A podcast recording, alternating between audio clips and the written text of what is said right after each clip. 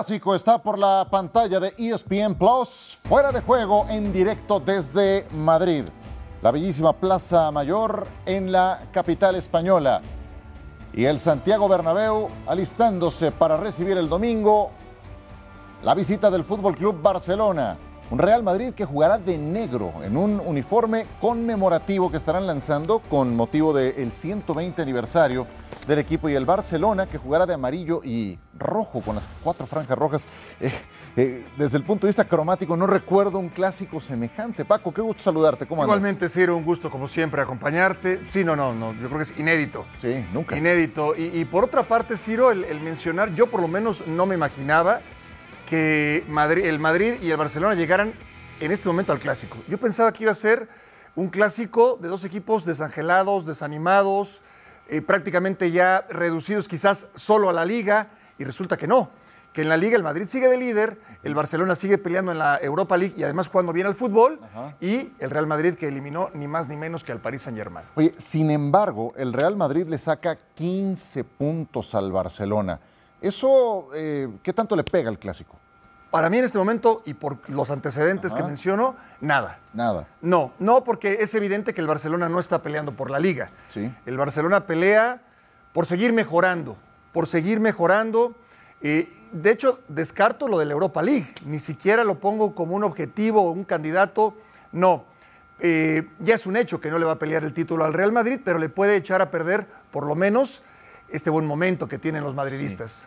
Y yo tampoco creo que ese sea un factor, o sea, vaya, sí, sí te define para efectos de ese trofeo en disputa, es una diferencia abismal, pero por cómo está jugando uno y el otro, no hay una diferencia para el presente que ambos gozan semejante. Entonces, habiendo semejante rivalidad, todos los antecedentes, lo que hay siempre en un juego de esta naturaleza, esperemos que sea un gran partido. Y así va a ser por la pantalla de ESPN Plus en exclusiva. Oye, bien, Saludamos- ¿no? Bien con las bufandas, ¿no? Sí, caray, se me fue, se me fue, ¿Eh? se me fue el pequeño detalle, ¿verdad? Es la, es la oficial, es la conmemorativa claro. de- del partido. Sí, señor. Nada más para que se note, Ahí está. con los dos equipos contendientes y con la cobertura cada partido de la Liga Española por la pantalla de ESPN Plus. Entonces, ¿quién llega mejor a todo esto? No, parejo. Parejo, parejo, en lo anímico y en lo futbolístico. En lo anímico y en lo, en lo anímico, bueno, uno que elimina al Paris Saint Germain, el Real Madrid, y el Barcelona que mejora día con día, que viene de eliminar al Galatasaray en Turquía y que se reencuentra con un buen fútbol. Eh, en, en ambos casos, creo que es la mejor versión de los dos equipos, en lo anímico y en lo futbolístico. Inmejorable momento para presenciar el clásico. Por supuesto, y quienes lo van a presenciar en directo son Ricardo Puch, Martín Einstein y Moisés Llorens, compañeros nuestros a quienes nos da mucho gusto saludar esta noche en Fuera de Juego. La gran pregunta, Ricardo, que todo mundo se hace es ¿cómo está Benzema? ¿Va a estar listo para el partido? Con ese tema comenzamos, adelante.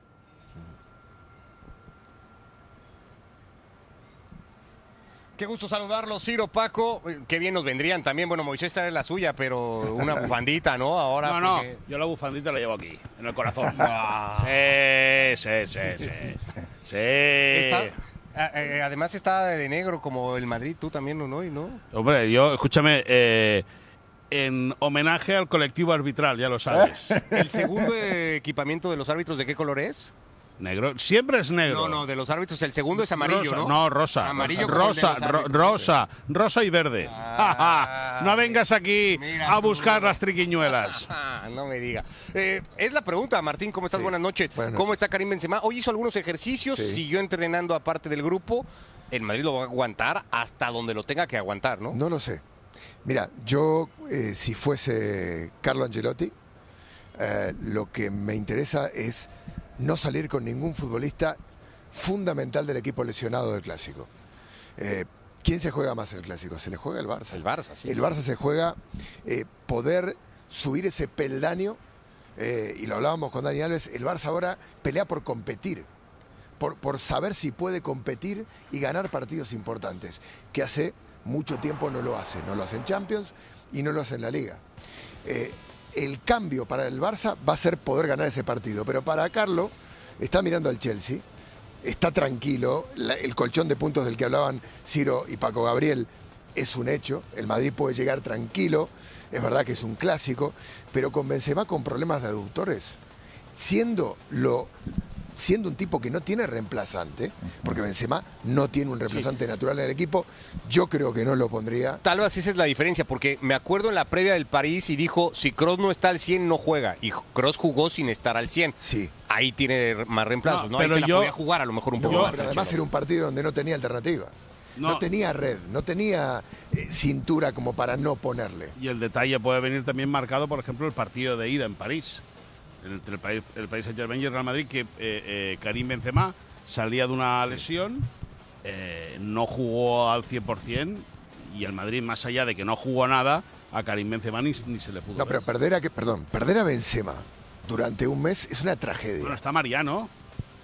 No te burles No, tampoco. no me burlo. No, sí, está Mariano. sí, sí. Está Mariano, ¿es el delantero de reserva o no? Jovic. Bueno, también, Por pero... eso digo, no tiene un reemplazante del nivel de Karim Benzema, que digo, si hay una, una definición del Real Madrid, es una cruz.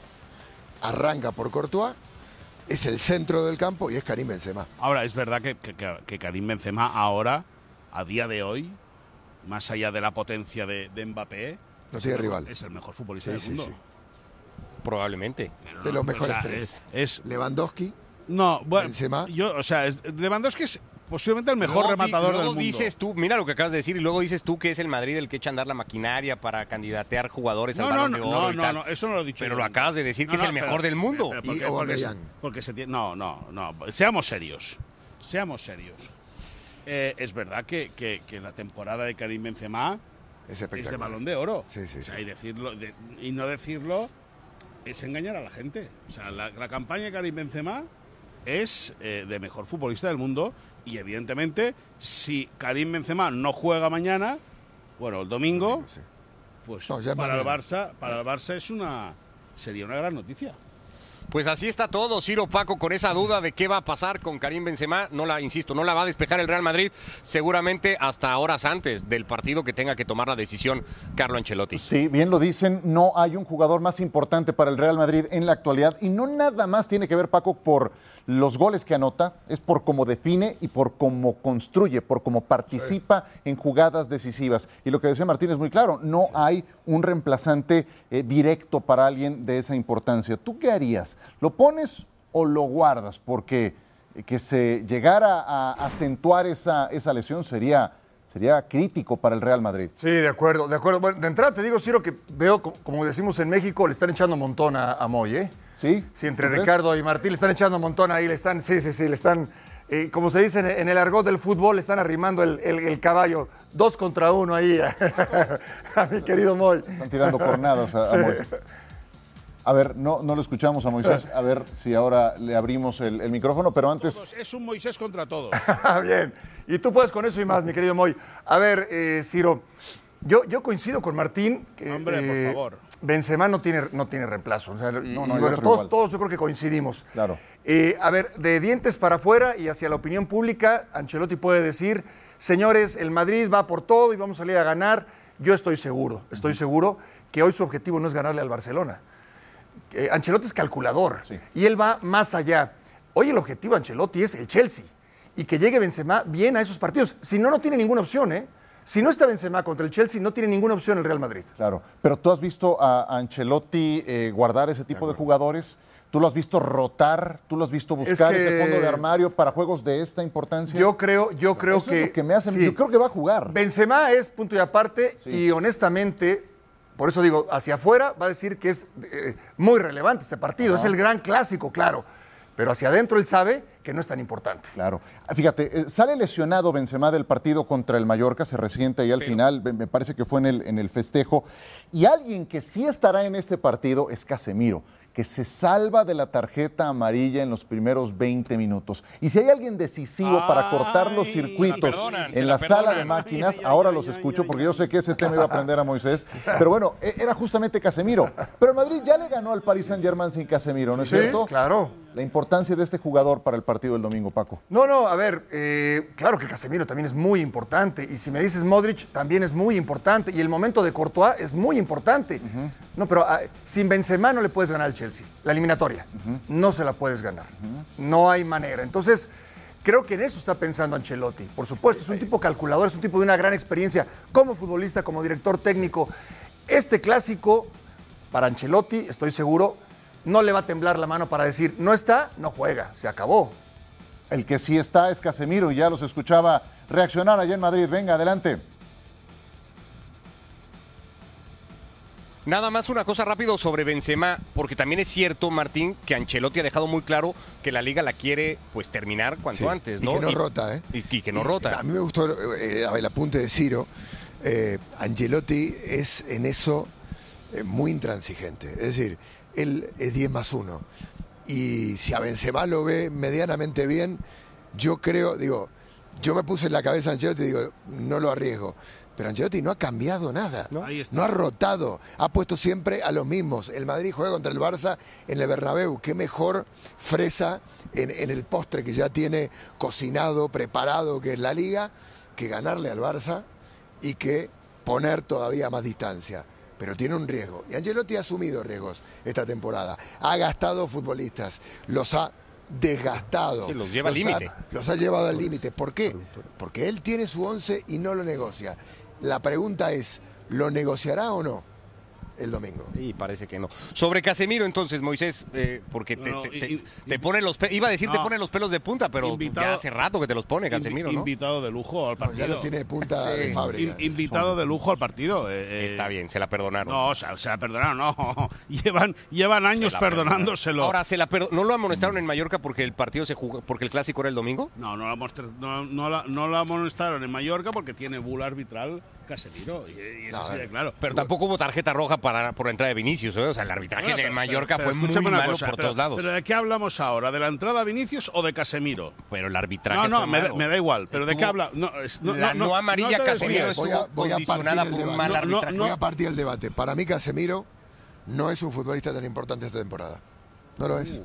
No lo es. Pero es casi Eh, insustituible, porque cuando Camavinga jugó juega en- Camavi- de no jugó Casemiro es un vuelta. desastre. Eh, Ricardo, no jugó en la vuelta de- del partido de Champions. Valverde anduvo bárbaro. Sí, eso es cierto. Eh, y el Madrid, de verdad, Casemiro ha sido un futbolista fundamental en los últimos años del Madrid. Pero esta temporada ha estado bajito. Para mí no es ese futbolista que podamos llamarle el eje, el, el hombre que marca los tiempos, que pone la pausa, que acomoda la defensa. Lo era porque tenía dos hombres atrás que se llamaban Sergio Ramos y Barán. Hoy para mí no es un futbolista tan importante del Madrid. ¿Puede el Madrid ganar sin Casemiro o, o- o sería un jugador prescindible del Real Madrid en ese No, momento? Es verdad, es verdad que no es la mejor temporada Bueno. de Casemiro, es verdad. Pero bueno, es un jugador que si lo puede utilizar Ancelotti lo va a hacer porque es un jugador capital, porque Sí, sí, sabe sí. pegar, sabe dar, sabe repartir, eh, eh, barre muy bien. Solo, di- solo dijiste No, cosas malas no, de no, Casemiro. repartir la pelota, repartir la Ah, pelota, que la suelte rápido. Es que no repartir No, no, no, eso también, pero no, no me refería a eso. Es decir, es un jugador que acaba barriendo muy bien su zona. Exacto, es un gran jugador, es el pivote de la selección brasileña, del Real Madrid, por lo tanto, eh, calidad ha de tener. Y al igual que, eh, que con Benzema, si no jugase, pues sería una Pero muy ahí sí buena tiene noticia para el reemplazo, Barça. Sí. Digo, un mediocampo, Valverde, Cross, Modric es un buen mediocampo. Sí, sí, sí. un- Pero le ha costado. Hasta eh, o sea, Camavinga. Valverde respondió contra el Paris Saint Germain, pero cuando no estaba Casemiro, que habilitaba ya a Camavinga Martín, No, el, no. el equipo no funcionaba. No funcionaba, no funcionaba. Pero claro, Valverde no juega tampoco de Casemiro. El que jugó de Casemiro Kroos. fue Cross. Sí, sí. Y Valverde jugó más libre, Correcto. explotando su velocidad, eh, como rompe líneas. Digo, el- está, eso para mí es lo que tiene el Madrid aventajando al Barcelona, que es un equipo que tiene más tiempo juntos, que sabe perfectamente trabajar cambios de posiciones, sabe perfectamente los automatismos, lo tienen mucho más eh, perfeccionados que el Barcelona. El Barça tiene tal vez esa juventud, esa chispa, ese hambre, eh, esa, esa rebeldía de los últimos ¿qué? Yo, yo semanas, creo, yo- meses. yo creo que él da la palabra, es el hambre. Decir, el Barça acude con hambre. Sí, y, y- y- y con Xavi la, la evolución es evidente. Como dice Rodrigo Fáez, la flechita la, viene- la tienen hacia arriba. Sí. Eh, a, la, a, que, a la que el equipo bajó el pistón contra el Galatasaray, Xavi les abroncó al descanso, les abroncó al día siguiente. La falta de intensidad, La famosa. falta de intensidad, le- en conferencia de prensa lo denunció y el equipo se puso las pilas rápido. Es decir, el Barça va a salir aquí, juegue mejor, juegue peor, pero se, se intuye y se supone, por cómo está la plantilla ahora y por lo que quiere Xavi Hernández, el Barça va a salir a competir de manera seria el partido. Compitió en Arabia, aquella derrota Sí, sí. honrosa, ¿no? Que dijo el Barcelona y que por la que incluso hasta medio sacó pecho el presidente Ciro, más allá de que el Madrid había eliminado en semifinales de la Supercopa de España al Fútbol Club Barcelona. Sí, la realidad es que el Real Madrid tiene un dominio reciente sobre el Barcelona, pero en ese juego ya le igualaron el trámite, estuvieron cerca, pero a fin de cuentas no pudieron impedir que su odiado rival ganara ese trofeo. Eh, vamos a regresar para hablar del Barcelona con ustedes. Quiero antes preguntarle algo a Paco. No se puede obviar el tema del Chelsea, ya lo hablabas hace un momento. El sorteo le depara ese destino al Real Madrid. ¿Favorito el Real Madrid o el Chelsea, Paco? El Chelsea. El Chelsea. Sí. Por No, porque siendo el Real Madrid y entendiendo que nunca lo puedes descartar y de que viene de eliminar al Paris Saint Germain, el Chelsea es el campeón Ajá. y es un auténtico equipo de, de- de fútbol. No, no como el Paris Saint Germain, que son individualidades, que es una constelación de estrellas. Es eh, un rival complicadísimo. El Chelsea, yo por debajo del Manchester City y del Bayern Múnich pongo al Chelsea. Ajá. En ese nivel no está el Real Madrid. Yo sé que es el campeón defensor, yo sé que lo eliminó la temporada pasada en semifinales, pero eh, el juego en Stamford Bridge sería a puerta cerrada, sería Sí. sin aficionados en la tribuna, por cómo están las cosas hoy. Sí, de acuerdo, y es Igual un te factor. Es- sí, pero sí me mantengo, me mantengo. Creo que el Chelsea está un escalón por arriba, por encima del Real Madrid. Yo sí creo que hay un elemento intangible en el que el Real Madrid supera a todos. En ese intangible, cuando es Champions, sube un peldaño y creo que eso le ayuda a igualar el trámite del duelo contra el Chelsea. Ya más adelante veremos. Ahora hablamos del Barça.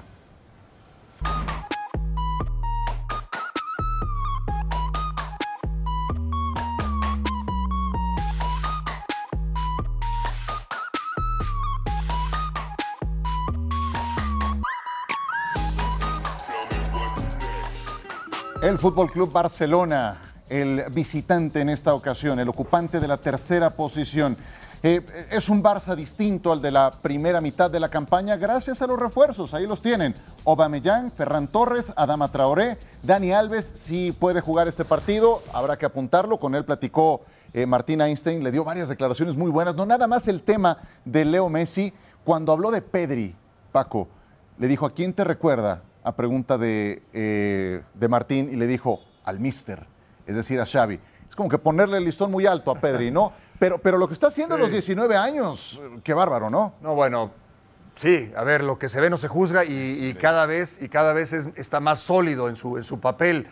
Empezar a compararlo, lo han comparado con Zidane, con Iniesta, con Xavi, es parte del fútbol y es maravilloso. Porque eso de que las comparaciones son odiosas, no, yo creo que es parte del fútbol y a todos nos encanta y lo disfrutamos.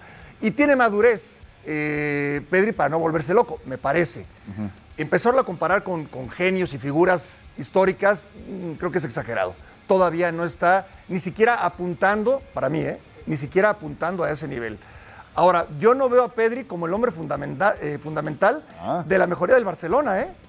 No, ni mucho menos. Bueno, en ese primer semestre estuvo lesionado una buena parte claro. Pedri. Sí, sí, sí, Entonces, pero está adelante, en la pólvora. por supuesto, Ajá. las contrataciones, ¿no? Y yo casi casi diría a Dembélé también lo cambiaron. Este es un nuevo Dembélé, también es una parte de la contratación. Pues sí. Lo de- yo nunca me imaginé lo de Aubameyang. Si Aubameyang puede jugar así, ¿cómo es posible que lo dejara ir el, el Arsenal, Pues no? Adama Traoré, lo de Torres, no, son los jugadores de adelante los que han marcado la diferencia. Pedri viene de anotar un gol fantástico que, que representa eh, un- una pieza fundamental para la reacción que tuvo el Barcelona en Estambul.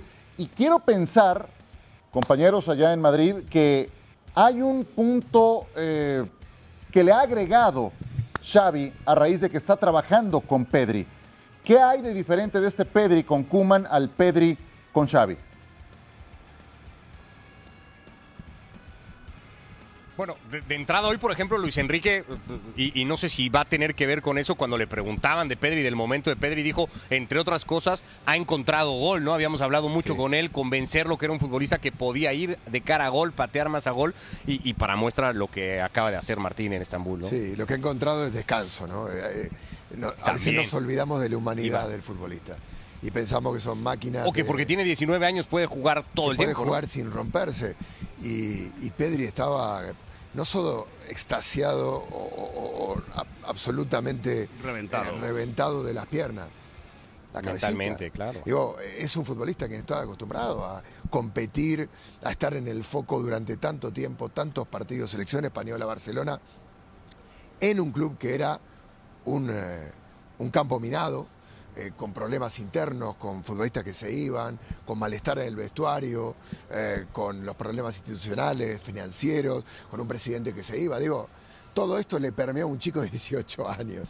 Y esto tenemos que entenderlo tal vez. A veces en el análisis no encontramos o, o no visibilizamos estas variables que son muy importantes. Hoy Pedri es más sosegado, es más tranquilo, está, ti- tiene un entorno, digo, entorno me refiero a un vestuario más hacia adelante, más unido, un entrenador apoyado, unos refuerzos que le dan un poco de aire. Eh, no, no siente que es el tipo que tiene que sacar todos los partidos adelante. Ya no es Pedri solo, ¿no? No, Pedri hay, solo. hay- hay una, hay una, bueno, una historia que explicamos ya hace un mes y medio o dos meses en, aquí en ESPN, cuando regresó, en cuanto regresó a, a- a jugar a la, a la competición, al día a día. Y es que Xavi hace muchas reuniones privadas con jugadores, o sea, privadas, individuales. Y, ha- y ha tenido varias con Pedri. Y a Pedri le ha dicho que Que tranqui. no, primero que tranqui, que Sí, se relaje, que vaya, que vaya, que se vaya activando, pero sobre todo que mire hacia adelante, que sea más vertical, que dé el último pase, que trate de llegar desde la segunda línea. Y, y con Xavi ha encontrado un entrenador que lo entiende como futbolista, porque, porque hace lo mismo o hacía lo mismo, que es repartir el juego, y sobre todo un tipo que le ha dado cariño, tranquilidad y confianza para que él pueda demostrar toda su capacidad y con Xavi, la- con, Xavi, eh, Pedri ha encontrado una persona confidente que le da confianza y eso luego lo demuestra su entrenador. Ahora, una zona del campo en donde está una de las dudas que pueda tener Xavi para el domingo. ¿Pedri es el más titular de esos cuatro, Moisés? O sea, Pedri, Pedri y Busquets. Busquets, al la par. Esos son fijos. Y el lugar está entre De Jong y Entre- Gaby. Entre Frenkie y Gaby. Ahora, posiblemente salga Frenkie de Jong y yo me da la impresión que va a sacrificar un extremo para meter a Gaby en la zurda. Pero no dices que a Gaby no. que de No, extremo no. No, no, no, pero para, para jugar con cuatro centrocampistas. Ah, ok, ok, ok. Es decir, para luego dejar O sea, a no Dembélé- jugar 4-3-3. No, para dejar a Dembélé... Bueno, jugar 4-3-3, un falso extremo. Que como- venga más a- como con Iniesta. Ya. eh, que venga eh, para ser, para reforzar, para acabar siendo cuatro centrocampistas y tener superioridad, que es la gran obsesión de Xavi. A mi modo de entender, Dembélé por la derecha y Aubameyang arriba. Sí, así, ¿lo ves así, Martín? No lo sé. eh, no jugó así en, en- en la Supercopa que estuvimos con Moy. No, pero claro, pero es que... pero no super- tenía los jugadores Claro. que tiene ahora. Eh, también es muy purista Xavi. Eh, es una posibilidad, pero también me parece que Xavi va a querer, va a querer. Si hay un lugar en donde marcar, en donde poner la huella de este soy yo, es justamente el Bernabéu. Entonces yo así- ahí sí tengo la duda. Como alguna vez lo hiciera Guardiola, ¿no? Claro, En no, eso sí, que tanto. Siempre lo hizo la guardiolada. Eh, eh, guardiolada. sí, es verdad, en siempre- cambiar alguna No, pieza. no, pero eso viene de antes, ya viene de Cruyff. Sí. Cruyff hacía las cruifadas. Sí, o sea, sí, sí. había, el Barça compró a un defensa central que era Pablo Alfaro al Real Zaragoza y Alfaro no jugó con el Barça hasta que debutó en la jornada 7 en el Bernabéu Sí, sí. y Alfaro era el titular. O con, o con, eh, el francés que jugó la final de la, de la UEFA en Wembley. Ah, no me Henry. acuerdo. No, no, no, no. Bueno, no Bueno, en el, eh, eh, y Guardiola se inventa el, al, al- el falso a- 9. a- al falso 9 con Con Messi, Messi, el doble con Messi. lateral con Daniel Sí, Alves. No, yo, yo igual creo que, que Xavi ahí va, mi impresión, que va a ser muy purista, que tal vez arranque con Frenkie, eh, que lo deje a Gaby para, para tener un refuerzo en el segundo tiempo, eh, jugará con dos extremos, pero sobre todo, y esto es lo que hacía hincapié en, en eh, que cuando jugó en Turquía, la presión eh, y quitar el balón. O sea, para mí el partido de Xavi va a ser en que no haya ningún balón perdido, los pases seguros, la precisión y el trabajo de todos los hombres de campo en recuperar Por balones. cierto, Y luego, perdona Martín, y en saber cortar las contras del Cortar. Madrid. Sí, Sí, claro. Porque ahí quedó muy señalado el equipo En la Supercopa. y le quedó muy marcado en la Y Supercopa. ahí tendrá que proteger además el costado de la derecha si se da por hecho que juegue Dani Alves, que todo apunta que va a jugar. Nada más rápido, porque mencionabas eh, a la par de Pedri lo de Busquets. Eh, Hoy Luis Enrique, en la convocatoria que ha salido de la selección española, se ha referido a Busquets, ha decidido darle descanso a Busquets en algo que deja un dato estadístico, Moisés. Hacía 11 años y poquito más que no se quedaba la selección española sin campeones del mundo en una convocatoria y Busquets pues eh, representaba eso para la, la selección. Pues 11 años son muchos, ¿eh? Y por cierto, eh, varios medios están apuntando ya una supuesta, no supuesta, no, la decisión de Jordi Alba de dejar el equipo nacional una vez acabe el Mundial de Qatar. Hoy le abrió la puerta a Piqué también, por cierto, ¿no? Sí. Dijo, si Piqué quiere, puede volver. Bueno, posiblemente haya, yo no descartaría que hubiese, llama- hubiese habido un llamado de Piqué Es que Piqué pensando en la bien. Copa del Mundo. Sí, Anda- la verdad es que sí. Y Luis. Enrique quiere convocar a todos los que pueda del Barça, también eso también es cierto, ¿no? Sí, Claro. Que son los mejores. No, es que pasa, es que pasa que en el Madrid solo juegan extranjeros, no juegan españoles. Por lo tanto, no puede convocar a nadie de ahí. Sí, aunque, Pues así están las cosas por acá, Ciro. Paco. sí, au- aunque habrá que recordar que son par de juegos amistosos los que tendrá España contra Albania y contra Islandia.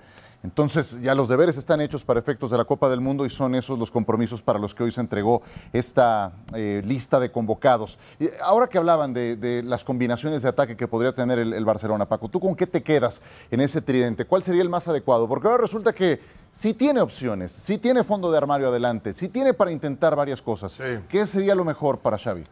Eh, Aubameyang y alguien que lo acompañe. Aubameyang, fácil, sí. ¿Y quién? ¿Dembélé por la derecha? Dembélé, Dembélé. ¿Compartes lo de un cuarto mediocampista? Yo creo que sí. Yo no, yo lo de De Jong no lo pondría así como que es. eh, no, al contrario. Ah, no, claro. que pueden prescindir de él, no. Yo, yo veo a Pedri, a De Jong Y a Busquets. Busquets y alguno más. Y veo a eh, y un par más o uno más. Yo creo que está muy claro. Y es mérito de Xavi. Lo que rescató de Dembélé, las contrataciones, él tuvo que haber dado el visto bueno. Sí. Yo creo que él vio algo que los demás no veíamos, evidentemente.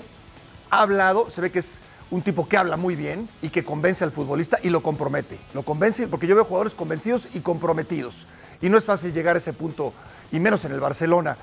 Eh, yo sí me- agradaría mucho lo de Dembélé y Ajá. y en una línea de, eh, de medio campo fortalecida con De Jong, con Pedri, con Busquets y alguno más. Dembélé y Aubameyang, dos que además se entienden muy bien. sí. Ya, ya tenían sus horas de vuelo anteriores a eh, que ahora hayan coincidido en el Fútbol Club Barcelona.